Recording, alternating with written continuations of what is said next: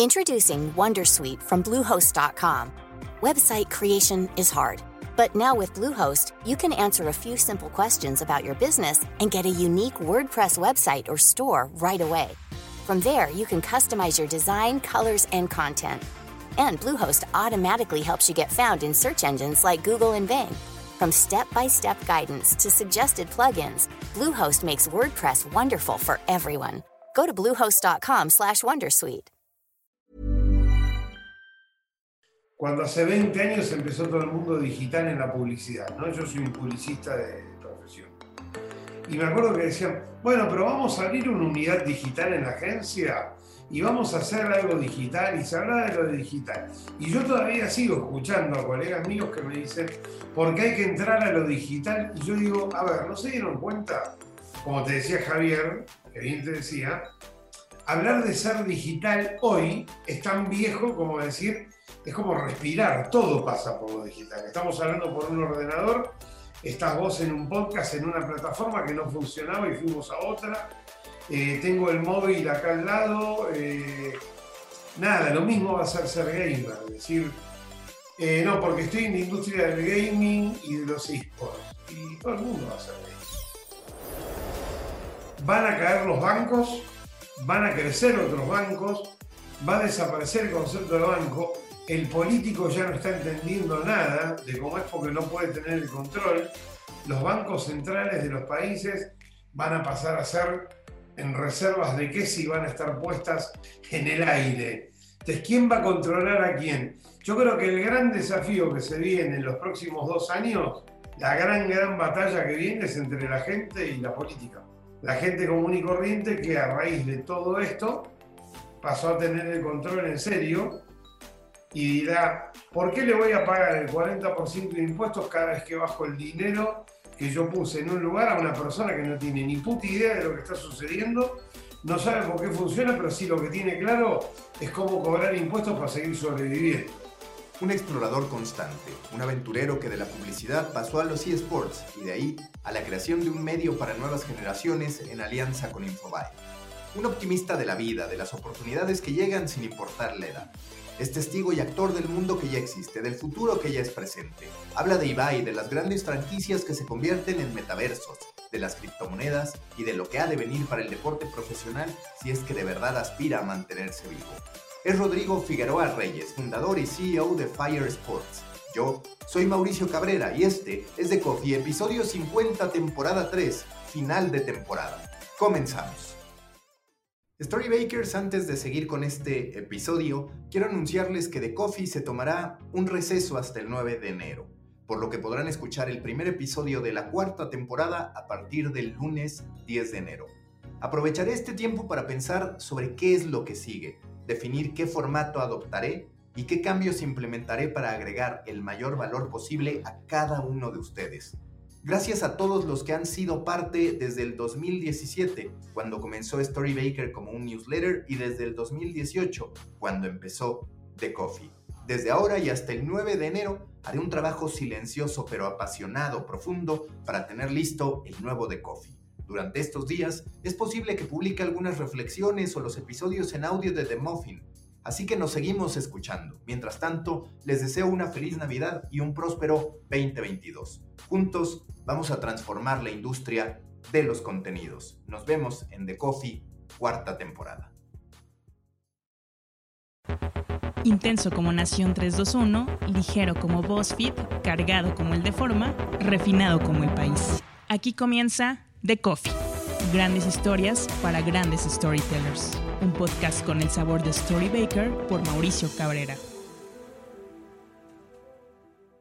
Nuevo episodio en The Coffee, el último del 2021. Me da mucho gusto saludar a Rodrigo Figueroa Reyes, quien es fundador de y CEO de Fire Sports. Rodrigo, muchas gracias por estar aquí en estas fechas y me da también mucho gusto que sea el último episodio del 2021 porque me parece que eres un personaje absolutamente propicio para hablar de lo que ha ocurrido, pero también de lo que ocurrirá. Es un punto de enlace muy atractivo entre el final del 2021 y lo que viene para el 2022. Yo lo primero que te quiero preguntar, estuve leyendo tu texto sobre el fenómeno de Ibai y hablas como en algún momento, digamos, los grandes periodistas televisivos y demás, se sabía que el plan era conciliar, digamos, sentar a una misma familia en torno a un televisor y eso, digamos, era el concepto de popularidad.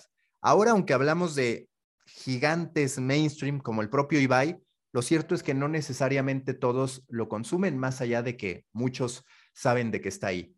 ¿Te parece que en algún punto sí llegaremos a volver a hablar de una audiencia generalista para este, este tipo de personajes o esa idea de todos en un mismo nivel, sentados en un mismo espacio, ya no necesariamente se va a dar ante el ecosistema digital y las múltiples oportunidades, también es cierto, diferencias tecnológicas que tenemos. Hay muchos puntos de dolor para generaciones al momento de estar en lo mismo que, por ejemplo, sus hijos, sus nietos o lo que sea. Mira, bueno, ¿qué tal? Primero, antes de nada, gracias por la invitación.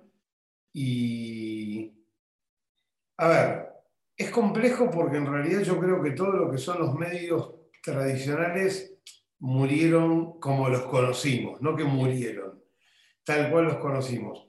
Hay muchos casos de plataformas tradicionales que se están reconvirtiendo. Está claro, no voy a decir el nombre, pero tengo bastantes amigos que trabajan en la televisión abierta hispana de los Estados Unidos, de México, de Argentina, de Colombia, de España, y la mayoría te dicen que los ratings cayeron al suelo, ¿ok? Porque las, las nuevas generaciones inclusive nosotros, que no somos tan nuevos, fuimos migrando para otros lugares. Fíjate que a mí me pasa que yo todos los días, ahora ya casi por deformación, por estar metido en el mundo de los esports, y soy una persona que pasó los 50 años, yo me levanto y miro en el browser y veo a ver qué está sucediendo en Twitch, como si fuera un canal de televisión. Respondiendo a lo que vos me preguntabas, yo creo que no va a pasar que la televisión generalista lo compre Ibai. Eso no va a suceder, a los Ibai de la vida, porque hay muchos. No va a suceder porque ellos son los mismos programadores de lo que quieren hacer. Entonces, entrar a discutir con una veintena de ejecutivos que creen que saben más que uno del otro es raro. Entonces, ¿qué va a pasar? Te doy un ejemplo concreto. En esa nota que dijiste que leíste, que escribí para La Nación, el periódico argentino, lo que digo es que Ibai, entre tantos fenómenos que está haciendo, por ejemplo, el año pasado y este año lo va a hacer de vuelta, hace las 12 campanadas famosas que se dan, que son las 12 uvas que se comen acá en España, ¿no? Bueno, históricamente lo hizo Radio Televisión Española, que es el emblema de la televisión pública, como si fuera la BBC de España.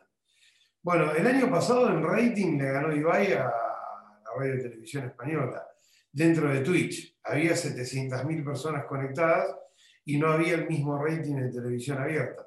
Lo mismo pasó con la Copa América, que lo transmitía Ibai a través de su canal de Twitch y tuvo un rating enorme. A tal punto que el presentador histórico de las 12 campanadas fue despedido por Radio Televisión Española porque se dieron cuenta de que no iban a poder hacerlo porque no le iban a ganar Ibai. Ibai lo acaba de convocar para que haga las 12 campanadas con él en Twitch a un señor de más 70. Creo que hay un fenómeno en donde también él y los otros streamers van a tratar de hacer confluir lo anterior con lo nuevo. En la Copa América él se trajo uno de los, de los relatores de fútbol más importantes de Movistar Plus y trajo a uno del Chiringuito, que es el programa este de cotilleo de fútbol.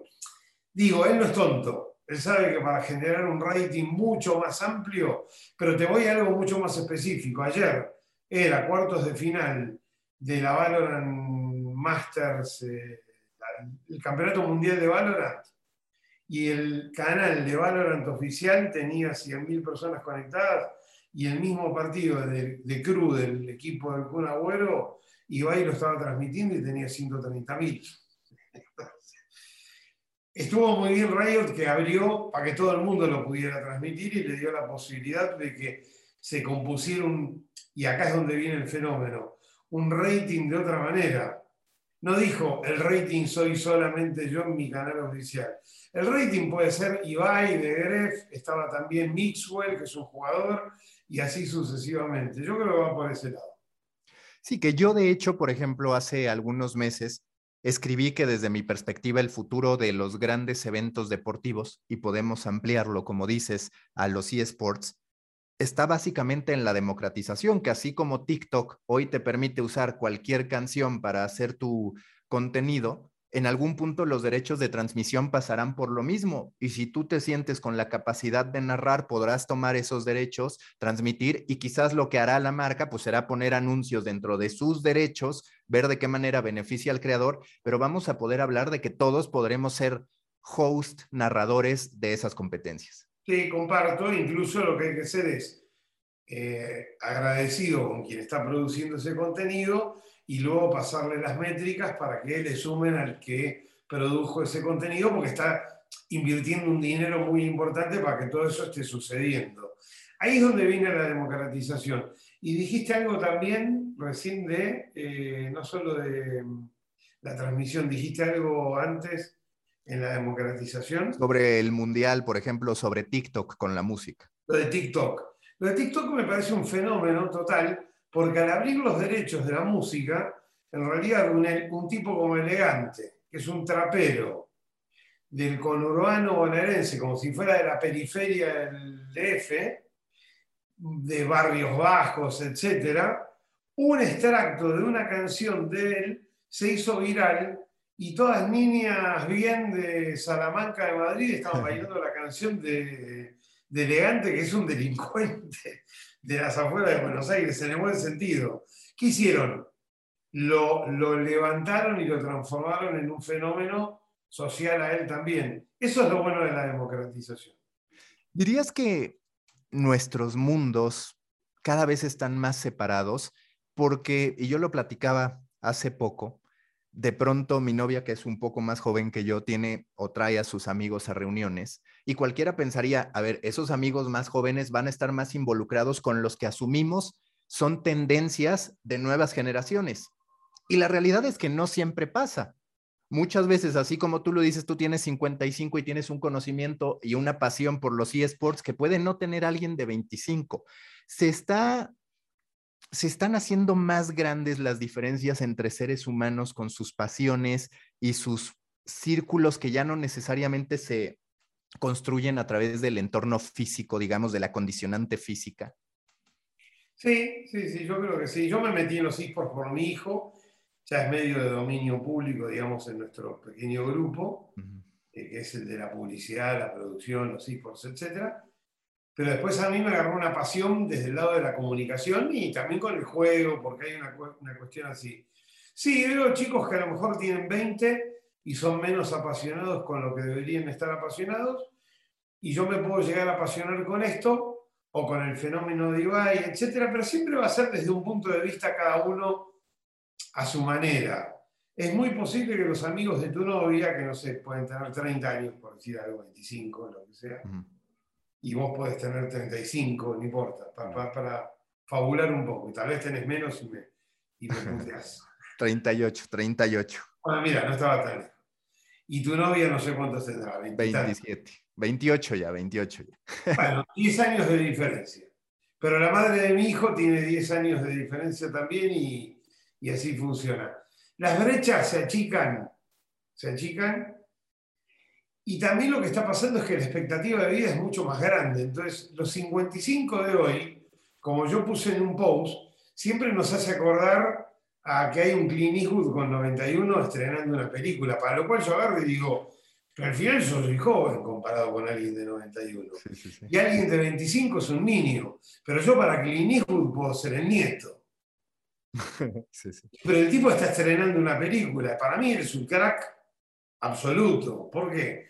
Porque ojalá todos lleguemos a la edad de clinismo con ganas de ni siquiera ganar dinero. Él lo hace por una cuestión ya de demostrarse a sí mismo y al resto que puede seguir contando historias. En el fondo es como empezaste todo esto. O me lo dijiste fuera de, lo que es eh, este podcast. Se trata de contenidos. Podemos hablar de esports, podemos hablar de series de Netflix, podemos hablar de música o podemos hablar de lo que sea. Finalmente es contenidos, es entretenimiento y es lo que la gente quiere ver para pasarla bien. Y hacia eso era a lo que quería ir.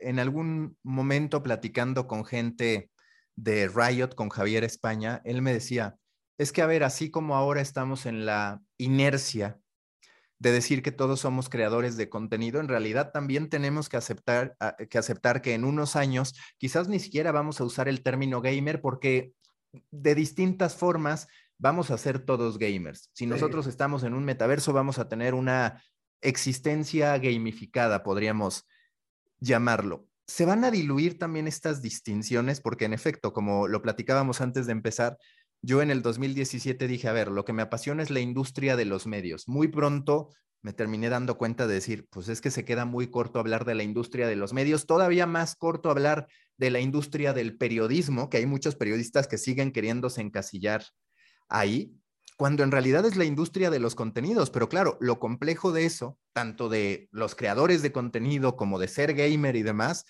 es que empieza a ser, curiosamente, en la época de los nichos, una categoría muy general, que podemos aprender de todos y podemos competir con todos a la vez.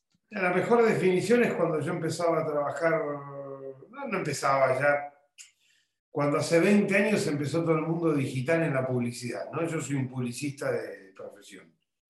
Y me acuerdo que decían, bueno, pero vamos a abrir una unidad digital en la agencia y vamos a hacer algo digital y se habla de lo digital.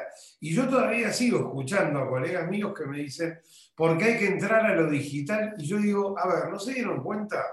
Como te decía Javier, que bien te decía, hablar de ser digital hoy es tan viejo como decir, es como respirar, todo pasa por lo digital. Estamos hablando por un ordenador, estás vos en un podcast, en una plataforma que no funcionaba y fuimos a otra eh, tengo el móvil acá al lado, eh, nada, lo mismo va a ser ser gamer, es decir, eh, no, porque estoy en la industria del gaming y de los esports, y todo el mundo va a ser gamer, ya sea por el metaverso o porque, como digo yo, mi tía abuela juega el Candy Crush, es gamer también mi tía abuela, ¿por qué?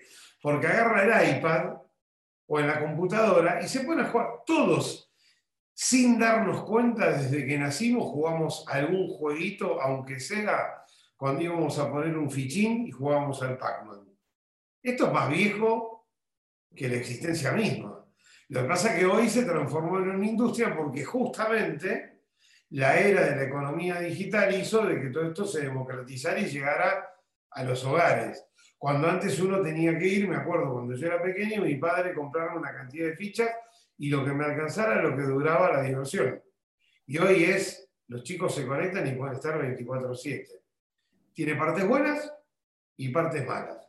Pues también conocemos los casos del exceso y de pasarse en todo esto y no tener corte, ¿no? Ya sea conectado a un móvil o conectado a un, a un ordenador o una consola. Pero todos los términos van a ser viejos. Como también te puedo decir de que Mark Zuckerberg me parece un tipo lo suficientemente inteligente para lanzar algo que sabía lo que estaba lanzando. Porque lo que lanzó de Meta, si me preguntas a mí, es, no se explico cómo era Second Life hoy con dinero y con 2 mil millones de personas conectadas, porque la realidad es que no contó nada nuevo a lo que conocemos ya que es así. Sí, seguramente todos seamos gamers o el mundo esté gamificado cuando con nuestras gafas vayamos caminando y estas gafas en realidad sean básicamente eh, Google Maps o me esté mostrando realidad aumentada o me esté mostrando un doble clic de otra cosa. Entonces seguramente la calle esté gamificada y lo que fue el fenómeno del Pokémon Go en su momento va a ser algo normal y, tradicional. Ahora, ¿a dónde llega eso? No tengo ni idea que además es el típico debate entre aquellos que creen sobre todo en la realidad virtual y los que dicen que más bien la verdadera transformación va a venir de la realidad aumentada, que hay mucho un debate a ese respecto. Va a venir de la realidad aumentada, va a venir de todo lo que es el blockchain, va a venir todo, todo, lo que tiene que ver con la democratización de la, de la eh, digamos, de los servicios financieros. Van a caer los bancos, van a crecer otros bancos, va a desaparecer el concepto de banco, el político ya no está entendiendo nada de cómo es porque no puede tener el control, los bancos centrales de los países van a pasar a ser en reservas de qué si van a estar puestas en, en la, no sé, en el aire. Entonces, ¿quién va a controlar a quién? Yo creo que el gran desafío que se viene en los próximos dos años, la gran, gran batalla que viene es entre la gente y la política y el establishment. La gente común y corriente que a raíz de todo esto pasó a tener el control en serio y dirá, ¿por qué le voy a pagar el 40% de impuestos cada vez que bajo el dinero que yo puse en un lugar a una persona que no tiene ni puta idea de lo que está sucediendo no sabe por qué funciona, pero sí lo que tiene claro es cómo cobrar impuestos para seguir sobreviviendo. Entonces eso extrapolalo a todas las industrias que te puedas imaginar, ya sean digitales como analógicas. Es se viene una revolución, te diría que de las más fuertes de todas. Y esto también nos lleva a algo que yo he pensado mucho, que es que la verdadera gran batalla política así como mencionas este de la gente contra la política, contra los sistemas gubernamentales, también va a ser, ya está haciendo, pero creo que todavía no alcanza su punto máximo, el del poder tecnológico contra el poder gubernamental, donde de pronto tú dices, bueno, cuando las grandes empresas de Silicon Valley tienen el poder de silenciar a Donald Trump, al presidente de Estados Unidos, independientemente de cómo lo hiciera, te pones a cuestionarte cuál es el verdadero poder. Para ti, entendiendo que se trata de futurear y que es algo complejo, pero ¿a dónde nos va a llevar este poder que no tiene fronteras, que es el tecnológico, y por el otro lado, el poder gubernamental que por fuerza necesita acotarse a ciertos límites bajo los que hoy no operamos. Esa es una realidad, no operamos más a partir de la geografía. A ver, es, es un buen planteo porque empiezo por el primero. Lo de Donald Trump me parece una barbaridad, porque por más que yo no esté de acuerdo con Donald Trump, silenciar a una persona pocas veces lo he visto y aparte con tanta impunidad, a, cara descubierta y es como decirle, bueno, usted no habla más. Y que nadie dijera nada. Y Donald Trump de golpe se queda sin un arma. ¿Está loco Donald Trump? Sí, seguramente. Pero había otros mecanismos para poder dejarlo que el tipo siga hablando, porque también me parece bastante border de que un par de plataformas puedan decir, bueno, este señor no habla más. Eh, la pelea entre las grandes plataformas y los gobiernos, sí, va a venir, pero van a tener que convivir. Y los gobiernos, los organismos gubernamentales, crecidos, ampliados, llamémoslo Estado, ese Estado protector, yo vivo en Europa, estoy en Madrid. Cuando yo veo lo que pasa acá en España, de que la gente pierde el trabajo y dice, total, me voy al paro, y el paro es que te sigan pagando no el mismo salario, pero lo tenés durante un año, un año y medio, yo la verdad que me, enloquezco, porque digo, en países como los nuestros, en Latinoamérica, uno se queda fuera en la calle y se queda en la calle, a lo sumo tiene una indemnización, se lleva el dinero y va a buscar otro trabajo. Y en Estados Unidos directamente ni indemnización hay, que creo que es mucho más valiente porque por eso, al no tener que pagarle a alguien cuando se va, uno también vive tomando, contratando gente constantemente y la rueda gira mucho más rápido. Eh, los estados van a tener que achicarse. Tampoco los medios o estas plataformas gigantes pueden ser las que controlen todo como un gran hermano. Lo que te contaba antes de, de Mark Zuckerberg, en realidad para mí lo vi como un si bien va a llegar, ¿eh? porque no es tonto y tiene la gente metida ahí, hoy no sé si viste que, que WhatsApp lanzó su wallet de cripto. Entonces ya a partir de ahí también en algún punto tampoco es que lo esté pasando tan mal. Con 2.500 millones de personas dentro de un teléfono móvil, con que el 5% quiera hacer una transacción diaria, imagínate, no existe competencia. Y a este, respecto, tú que estás muy metido en los eSports, en el gaming, ¿en qué momento, si es que lo visualizas pronto, como tú dices, Second Life fue una primera gran muestra, yo siempre comparto una anécdota, pues que quedó para la curiosidad de haberme, yo tenía en esos momentos eh, unas funciones en medio tiempo, un sitio deportivo mexicano muy conocido. me metí a Second Life y dije, voy a hacer una revista de deportes en el mundo de Second Life. La realidad es que la leyeron muy pocos, pero yo me sentía absolutamente innovador y tengo que decir que a mí sí me gustaba estar en Second Life, independientemente de lo lento que muchas veces era, requerías eh, equipos y conexiones muy buenas y demás. Pero, ¿en qué momento esta vida gamificada, hablando de la virtual, va a ser un elemento, pues no, no decir común, porque es algo que incluso puede sonar ofensivo en regiones como Latinoamérica, donde hay gente que no tiene ni para comer, pero digamos, para esta población que tiene acceso a la tecnología y demás, ¿cuánto tardaremos en que haya, digamos, ya una conciencia absoluta de que muchos existimos a través de nuestros avatares, incluso en algún momento por encima de lo que hagamos como personas en nuestro mundo real? Mira, eh, de hecho somos un avatar, aunque tengamos la foto en nuestras redes sociales, porque mucha gente nos conoce a partir de lo que demostramos o que lo que contamos que pensamos. Algunos nos quieren más, otros nos quieren menos. Hay más virtualidad de la que nos imaginamos. Yo con respecto a esto de un Second Life virtual, llámese Second Life o Meta, Metaverso, lo que queramos llamar, a mí me parece que todo lo que sea gamificarlo para algo divertido y que esté bueno, está bien. Ya cuando es abuso y todo lo hago en una vida paralela y no tengo contacto con la realidad, ahí yo creo que entramos en un terreno medio, medio raro, que espero que el mundo no vaya solamente hacia eso.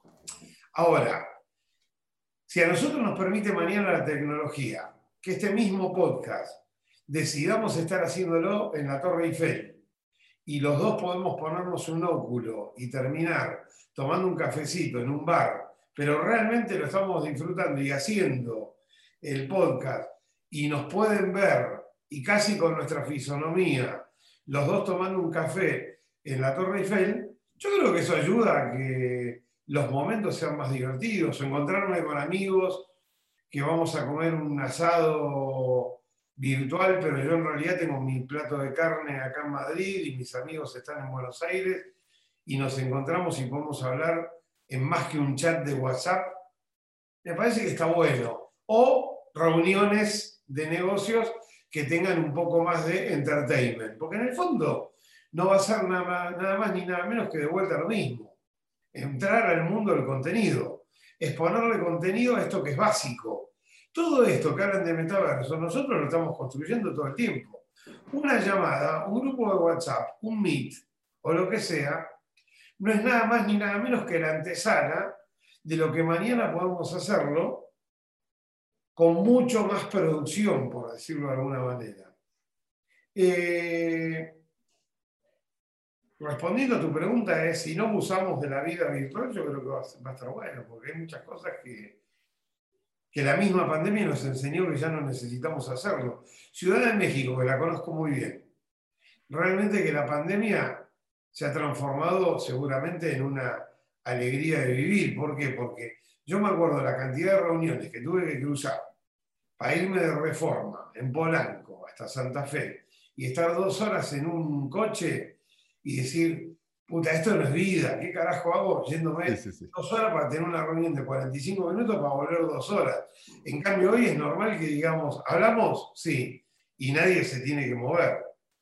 Si a eso le ponemos más producción, Hablando de la publicidad y del marketing, hoy si algo abunda es curioso porque nos quejábamos de la publicidad intrusiva de la televisión y demás, y ahora estamos saturados de prácticamente cualquier usuario pudiendo convertirse en un elemento mercadológico, anunciando productos, vistiendo ropa que de fondo tiene la intención de que la gente la compre para poder llevarse algún tipo de comisión platicando con un especialista, con Joaquín Colino, en la parte de influencer marketing. Él maneja una serie de TikTokers y decía, lo que las marcas tienen que entender es que el contenido, aún teniendo una primera persona, no tiene que ser medido o no debería ser, al menos todo, digamos, todo un hard sell, sino que el awareness o, digamos, esta existencia más orgánica tendría que imperar. Tú como publicista, ¿Cómo visualizas esto? Porque es una realidad. Por ejemplo, Instagram me parece el más grande caso.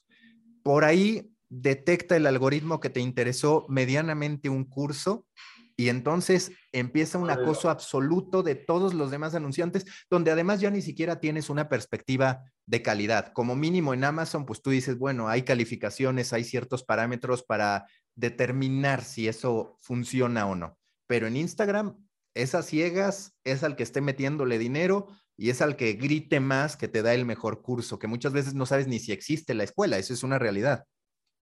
Mira, lo que te decía esta persona que tiene a los TikTokers, estoy súper de acuerdo porque en el fondo yo como publicista tradicional, que ahora estoy metido en otra cosa, pero no dejo de ser comunicador, mi gran crítica siempre fue, nosotros nos debemos hacer una publicidad superlativa, porque la verdad es que la publicidad en la era anterior lo que hacía era intervenir, eh, era interrumpía lo que realmente la gente quería ir a ver, que era el contenido, para lo cual nunca la marca puede estar por encima del contenido porque lo que le interesa a la gente es o el TikToker o una serie en Netflix o un streamer en Twitch, no importa, por decir algo. Lo que realmente le interesa es eso. Ahora, si el streamer, el TikToker o el productor de la serie tiene ganas de llenarlo de marca para hacerse millonario, tengo una mala noticia. Por lo general el público le va a dar vuelta a la espalda. ¿Por qué? Porque en cuanto se nota la costura, por decirlo de alguna manera, la gente se da vuelta, dice, ya está, basta, no, no, no, no, no va a estar viendo a una TikToker que hoy le diga qué bebida tomar, mañana qué zapatilla usar, qué tenis, y pasado eh, qué gorro, qué cap, o, y traspasado una lasaña. Ya, te queríamos ver bailar. Digo, la gracia era esa, que bailabas tonterías, o sea, y ahora estamos todo el tiempo viéndote que está. Ahora, una marca no está mal que la promoción, porque todo el mundo sabe que tienen que vivir de algo. Y si es orgánico, mejor. Si esa chica que bailaba ahora empieza a bailar vestida de Adidas, por decir algo, o de Nike, para que no se ponga nadie mal, no tiene nada de malo. ¿Por qué? Porque es la ropa que ella puede estar usando. Ahora, si en el medio del baile dice, discúlpenme que voy a atender mi Movistar o mi Telcel, que no, ah, ya, listo, pasó. Como todo tiene que ser hecho con elegancia. Con elegancia. La gente no es tonta. La gente se da cuenta de quién, de quién se pasó, ya sea un influencer o un político. Cuando un político le está mintiendo, ya no hay lugar para eso. Ya hablamos hace rato de cómo los medios tradicionales, pues claramente están teniendo problemáticas más allá de la monetización para verdaderamente construir comunidades, que es algo que hoy tienen los creadores de contenido, que es algo que las propias marcas llegan a tener cuando hacen estrategias de contenidos atractivas y de servicios y productos. Sin embargo, somos muchos, entre ellos estás tú, que de pronto dices, a ver, la figura del medio sigue existiendo, solo que lo que significa ser un medio ha cambiado de manera radical. ¿Cuál ha sido la experiencia que han tenido hasta ahora con Infobae Latin Power? Y si le puedes explicar a la gente de qué va Infobae Latin Power. Para ti, ¿qué es lo que revienta el decir, a ver, no parece un buen momento para tener medios, ya lo estamos viendo con BuzzFeed en la bolsa, que yo de hecho decidí invertir algunas acciones en BuzzFeed por mero apoyo a la industria. Estoy perdiendo dinero, ojalá se recupere. Pero digamos, en un momento así, aún así todavía está en muchos de nosotros, comunicólogos, publicistas, el decir, claro, es que el contenido organizado bajo una marca puede existir, solo hay que darle un nuevo significado. Bueno, mira, la verdad que en nuestro caso nosotros lanzamos Latin Power porque el, el concepto de la compañía nuestra, Fire Esports, es Latin Power to the World porque es empoderar a todos estos chicos para que triunfen latinos, triunfen en el mundo. Lanzamos el medio Latin Power y la verdad que lo lanzamos muy a nuestra manera. Eh, hicimos un par de números en notas, en, revistas papel, porque yo lo que quería era mostrar un poco la importancia de estas marcas de medios cuando son formato papel. La gente le toma como más... Eh, lo ve como más serio, pero la verdad es que te voy a ser sincero, de un fracaso puede venir un éxito. Los tres primeros meses de Latin Power, a costo nuestro, olvídate de cuánto cuesta y etcétera, pero a costo de decir, listo, imprimo la revista, la distribuyo, eh, tengo un latinpower.gg y nada, nos leían 300, 400 personas por día. Y la verdad que como yo soy un tipo que tengo una responsabilidad, que digo, si tengo una organización de esports que hace ligas, que trabaja con los jugadores, con los equipos, que está con las marcas, que tiene un montón de cosas alrededor, que montamos un gaming center, etc. Si yo tengo un medio, el medio tiene que la responsabilidad de ser leído por mucha gente, porque le tengo que dar voz a mucha gente. Entonces lo que estaba haciendo era un fracaso. No como producto, sino porque inevitablemente montar un medio lleva mucho tiempo hasta que la masa crítica viene. Bueno, tengo la suerte que yo escribí dos años y pico en, en, Infoae, una columna de humor político, eh, nada que ver, pero es una cosa que a mí me gustaba y la verdad que la columna era muy leída. Entonces yo quedé con muy buena relación con Daniel Haddad, que es el dueño de Infoae. Pero lo conozco hace muchos años. Tenemos mucho respeto, aprecio, etc. Y la verdad que le dije a Daniel en un momento que estábamos charlando, Daniel, estoy medio perdido con este medio porque la verdad es que es muy complejo generar audiencia. Y me dijo, hagámoslo juntos. ¿Por qué no te transformas en la sección, pero en formato medio? O sea, que te doy una sub, subpágina con, con diseño y con todo, y te pongo un cinturón todos los días en, en Infobae América y en el de Argentina. Y bueno, llegamos, vamos por el tercer mes.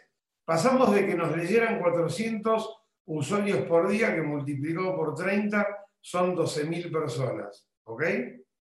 Bueno, el primer mes en Infoae nos leyeron 200.000. El segundo mes, 500.000. El tercero no cerró todavía, usuarios únicos. Es querer reventar. El producto era bueno, no estaba con la posibilidad de crecer. ¿Cuál es el objetivo de esto? es darle visibilidad al mundo de los esports y del gaming como no lo tuvo hasta ahora. Y es meternos en un medio hipermasivo que tiene 52 millones de usuarios únicos. Mi objetivo es que tenga 2 millones Latin Power para que por lo menos sea el 3%, 4% de, de la audiencia que tiene Infobae. Pero lo más interesante es que le trajimos un público nuevo y como, como exclusiva, te digo, vamos a lanzar el Twitch de Infobae, que va a ser Infobae Latin Power. Porque ellos obviamente tener un Twitch de política, de economía, no les conviene, porque no hay público. Para lo cual nuestro medio, está muy enfocado en esports, en gaming, y también en cultura urbana, un poco de música, trap, influencers, etc. Entonces, para marzo estamos pensando ya preparando para lanzar el Twitch de Infobae para toda la región completo, que se va a llamar Infobae Latin Power. Creer o reventar es un medio, para mí tener un medio es bueno, ¿por Porque es, ah, es, es tener, es ser una voz calificada también. Para nuestra organización tener Infobae Latin Power es bueno. ¿Y cómo debe ser, en tu perspectiva, un medio en estos momentos? Ahorita hablabas del canal de Twitch. Yo, por ejemplo, ahora escribí sobre cómo, desde mi perspectiva, el futuro de los periodistas está en las startups, porque digamos, a lo largo de la historia, el periodista se dedicó básicamente a consignar. Te decía que había un problema, te revelaba algo que en teoría no sabías, que cada vez es más difícil que te pueda revelar algo que no se haya difundido por otro lado, y aunque lo consiga, se lo replican muy rápido, pero dejaba que otros lo solucionaran y lo que hoy vemos, pues es que a los medios no les está bastando con la consignación. ¿Por qué? Porque las propias marcas están consignando su historia. Entonces, lo que digo es, el periodista puede encontrar mayores posibilidades de crecer en un ecosistema que también desarrolle soluciones, productos, servicios, herramientas para esas comunidades que atiende. Tú que también tienes experiencia como publicista, ¿qué tanto se debe uno limitar al contenido o siempre pensar en lo que puedes resolver a partir de que ya trajiste una audiencia por medio del contenido? Eh, yo creo que ahí en la última parte es donde está el tema. Eh, el fenómeno de por qué escribimos en las redes sociales es porque el tener un blog para que nos lean tres amigos no funciona. Cuando uno va a las redes sociales es porque va a una fiesta. Es en una fiesta donde hay mucha gente invitada y da muchas más posibilidades a que uno pueda forjar el contar algo. Cuando nos montamos con lo de Infobae era ir a una fiesta que ya existía con mucha cantidad de gente. Hay más posibilidades de que suceda. Y al montar un canal de Twitch, que era un poco lo que me preguntaba, yo lo veo un nuevo medio, me parece que está montado por un montón de cosas. Antes uno era mucho más cuadrado y decía, hablo solo de esports. Entonces me pongo a hablar de los equipos, sus estadísticas. Eso le interesa a una parte del público. Yo creo que hay que abrir el espectro, hay que hablarle a mucha gente, siempre en el mismo eje, pero el gaming es mucho más amplio, los esports es otro, eh, la música también, los criptos que también están dando vueltas, las series ligadas a eso, todo un poquito el ecosistema en el cual la nueva generación quiere estar. Y con respecto al canal, te diría que lo más complejo de un canal como Twitch es entender que no es lineal. No es un canal que va a encender a tal hora. Hay que entender más que el canal es más parecido al canal que tiene Ibai. Debería encender cuando estén sucediendo las cosas o cuando se nos cante. Cuando digamos, es momento de hablar. Sí saber que todos los días hay que tener algo de contenido, pero yo diría que el gran desafío es, sobre todo en una plataforma de estas, es entender primero la plataforma. Uno no puede estar 12 horas por día transmitiendo. ¿A quién, ¿A quién carajo le importa que haya alguien que esté 12 horas por día transmitiendo en Twitch?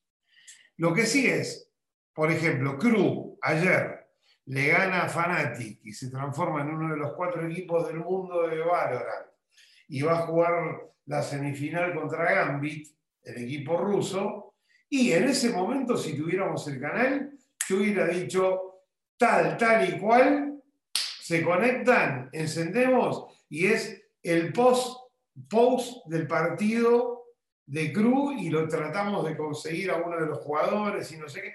Hay que tratar de entender que también de lo que se está hablando es de lo que uno tiene que subirse a la ola, porque si no es ir en contra de lo que la gente habla, la verdad es que es muy complejo.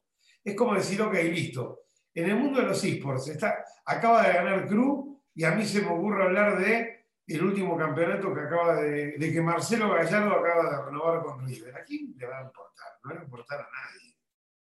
Entonces, es un desafío todo el tiempo constante. Entonces vos me decís, qué loco que un tipo de 55 años me está hablando como si fuera alguien de 25. Lo que pasa es que yo no sé si tiene que ver con la edad, tiene que ver con el conocimiento de las audiencias y de los medios y de las ganas que uno tenga. Hay gente que a los 55 dice me quiero retirar. Yo para mí estoy empezando. no, y a mí me gusta mucho esto que dices, porque justo veía un video de Samir y Colin y ellos hablaban de cómo ahora hay ciertas quejas a Mr. Beast por haber replicado Squid Game por haber hecho su propia versión del juego del calamar. Y lo que ellos dicen es, la dinámica digital lleva al creador, al artista, digamos, a tener que actuar más como distribuidor en términos de decir, a ver, ¿de qué está hablando la gente? ¿Qué es lo que consume la gente? Más allá de si el creador lo quiere contar o no, porque como dices, pues es muy complicado por más curiosidades que tú tengas decir, yo quiero hablar de esto cuando toda la atención está acá. ¿Coincides con esa perspectiva de el creador adquiriendo una mentalidad a partir de la data, a partir de las tendencias que se palpan, una mentalidad mucho más de distribuidor? Sí, sí, sí, hay algo de eso. Hay que tener cuidado en que la data no es absolutamente todo. La data es un vehiculizador de tendencias y de cosas que suceden. Si no, nos va a pasar como a los políticos que están todo el día mirando la encuesta diaria, entonces le dicen, Hoy no me gustó cómo sonrió, no sé qué, o no sonrió más. Al otro día dicen, no me gustaba la corbata azul, entonces ya no uso más corbata azul. Llega un momento que uno termina siendo víctima de lo que está diciendo la data o de lo que dice el mercado. Eh, que el creador de contenido tiene que pasar a ser un poco distribuidor de su propio todo. Y sí, yo qué sé, la verdad es que al final todos se tienen que transformar en empresarios de sí mismos, ¿no? O sea, este es un mundo de emprendedores. Lo que sí está claro es que lo que conocimos hasta ahora como corporaciones que nos decían a qué hora ver lo que uno no sabía si quería ver, terminó. Nuestra madre, nuestra abuela, nuestra tía, quien sea, que miraba la telenovela de Televisa o de Telefe o de quien sea a las nueve de la noche, sí, quedaron, pero son tres. Ya está. Es el mismo público que no se renovó, porque la nieta ya dijo, te mando un abrazo. Entonces, hay tantas cosas que tienen que ver con eso. Nosotros que manejamos marcas, muchas veces yo puedo hablar, no sé, con una, un producto, te voy a decir uno difícil, ¿no? Una lavandina, una lejía, un bleach, ¿no? Que a lo mejor uno les dice, ¿ustedes están entendiendo que la nieta, a lo mejor, por más que la abuela y la madre hayan usado la misma marca de, ¿cómo le dicen lejía en México? La lavandina. El jabón. Pero el, líquido estoy hablando, ¿eh? Sí, sí, sí. El que desinfecta. Exacto. Bueno, esa, el bleach americano, ¿no? Entonces digo, ¿ustedes están entendiendo que a lo mejor la nieta no va a comprar esa misma marca porque se le cantó que otra marca le habla de otra manera y es mucho mejor? Todas las marcas tienen su Netflix. No sé si se entiende el concepto. ¿Quién hubiera imaginado en el mundo del entretenimiento análogo que les iba a caer un Netflix que iba a cambiar las reglas de juego de una manera increíble? A tal punto que te diría que una de las plataformas más grandes del mundo, que ya conocemos, una de las empresas más grandes del mundo de distribución y producción, la del ratoncito para no nombrarla, digo, no debe estar muy tranquilo hoy con su plataforma que no está funcionando como Netflix. ¿Por qué? Porque hubo alguien que llegó primero y alguien hubiera creído que ese conglomerado tan grande iba no a, desaparecer porque no va a desaparecer, pero iba a tener que compartir una porción importante del pastel con una marca que en realidad, cuando se digitalizó todo, no tiene más de siete años de vida, funcionando en serio. Por más que Netflix es una marca que viene desde los CDs desde el año 96, porque esa es la realidad. Tiene 25 años, ¿ok? Pero la realidad es que no tiene más de 5 habiendo revolucionado porque llegó el momento del ancho de banda. Ahora, los otros llegaron más tarde y eso puede pasar con un jabón o puede pasar con una zapatilla o puede pasar con un tenis o puede pasar con una bebida. Entonces hay que tener mucho cuidado con eso, con quedarse en el, en, el recuerdo del negocio. Todo está cambiando tanto que, bueno, yo qué sé.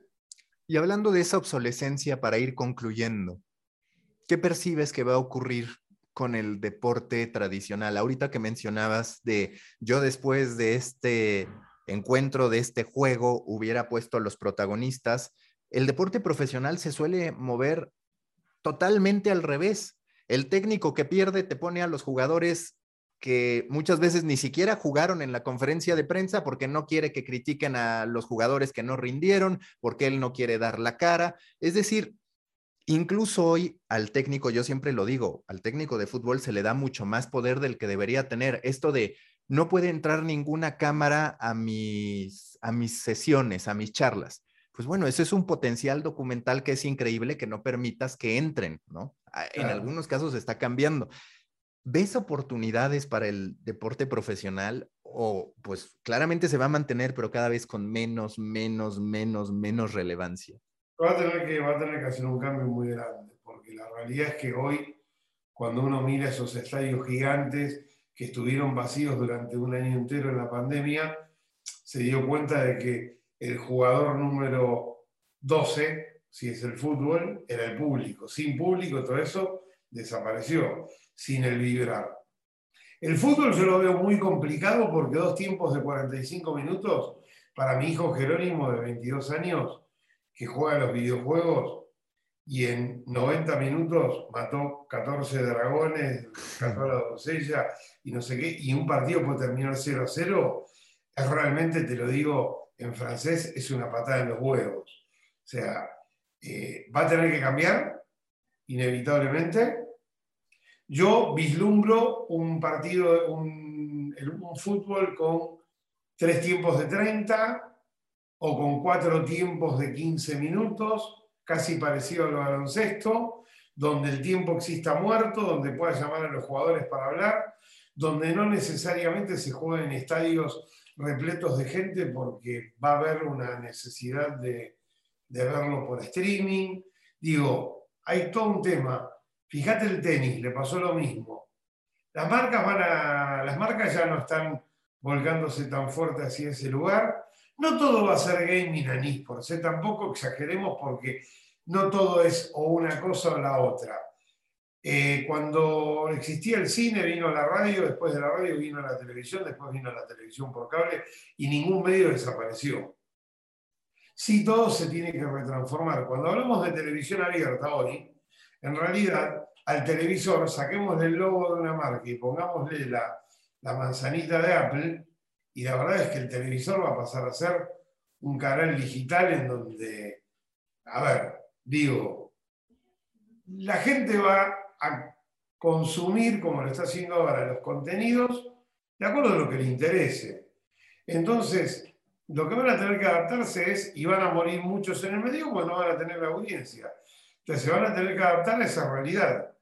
O audiencias nicho pequeñas que generan un buen negocio, o ir hacia lo masivo y que, que siga siendo el mismo negocio anterior. Pero volviendo al deporte, mira, te lo termino de esta manera. Movistar acaba de lanzar una cosa que se llama Multichannel, acá en España, ¿no? Movistar Plus. Y la Champions League la puedes ver en el canal X52. Y lo que te están pasando es, todos los partidos se juegan a la misma hora, por eso, porque se dieron cuenta que si no la audiencia se iba. Nadie ve un partido completo. En ese canal te están pasando todo el tiempo Vamos al Bayern contra tal, vamos al Borussia Dortmund, ahora vamos al Manchester United, ahora volvemos al otro. Entonces todo el tiempo estás viendo goles, fouls, tiro libres, penales, eh, tarjetas rojas. Construyen un gran partido a raíz de ver ocho partidos en simultáneo. Eso lo hace la NFL también, ¿no? Entonces, creo que en el fondo es seguir con lo mismo, pero en una construcción de audiencias absolutamente diferente. El que lo quiera ver completo, que lo vea completo. Yo no me veo 90 minutos de nada ya, para que termine 0 a 0. No tengo tiempo. Sí me veo 90 minutos de 8 partidos a la vez, porque mientras tengo abierto también el Twitch están pasando otra cosa. Digo, hay que acostumbrarse a que la vida es así. La última pregunta. ¿Cuál es tu mayor expectativa del 2022? Si hoy alguien te pudiera responder una pregunta que tuvieras del 2022, ¿cuál sería la pregunta que te harías? ¿La del 2022? o sea, el año que viene. Sí, la pregunta que me haría es qué, es lo que va a suceder o lo que sí, Sí, sí, hay un punto en particular que tú digas, esto me intriga. Eh, sobre todo tiene que ver con el tema de las del mundo cripto. Eh, si realmente eh, vamos a, se va a entender de que vamos a una nueva, a ver, si realmente se va a imponer la democratización financiera. Es la gran pregunta que me hago. Después si sube o si baja la cotización de las criptos, para mí es un juego que hacen entre ellos, va, bien, etcétera. Hay que saber esperar, etcétera. Pero lo que más, la pregunta que yo me haría es, ¿Podremos pagar con criptos?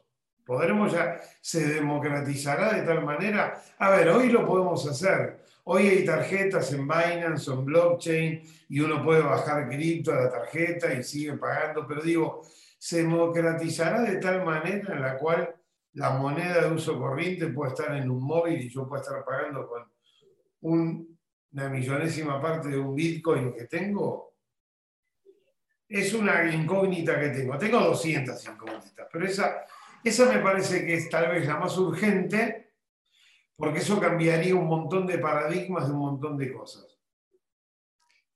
Listo.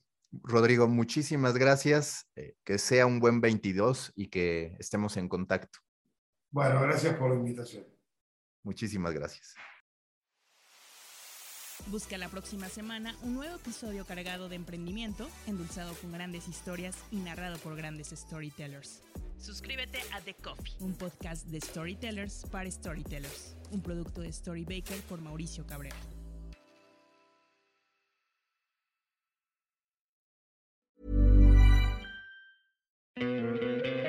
¿No te encantaría tener 100 dólares extra en tu bolsillo? Haz que un experto bilingüe de TurboTax declare tus impuestos para el 31 de marzo y obtén 100 dólares de vuelta al instante. Porque no importa cuáles hayan sido tus logros del año pasado, TurboTax hace que cuenten. Obtén 100 dólares de vuelta y tus impuestos con 100% de precisión, solo con Intuit TurboTax. Debes declarar para el 31 de marzo. Crédito solo aplicable al costo de la presentación federal con TurboTax Full Service. Oferta sujeta a cambios o cancelación en cualquier momento.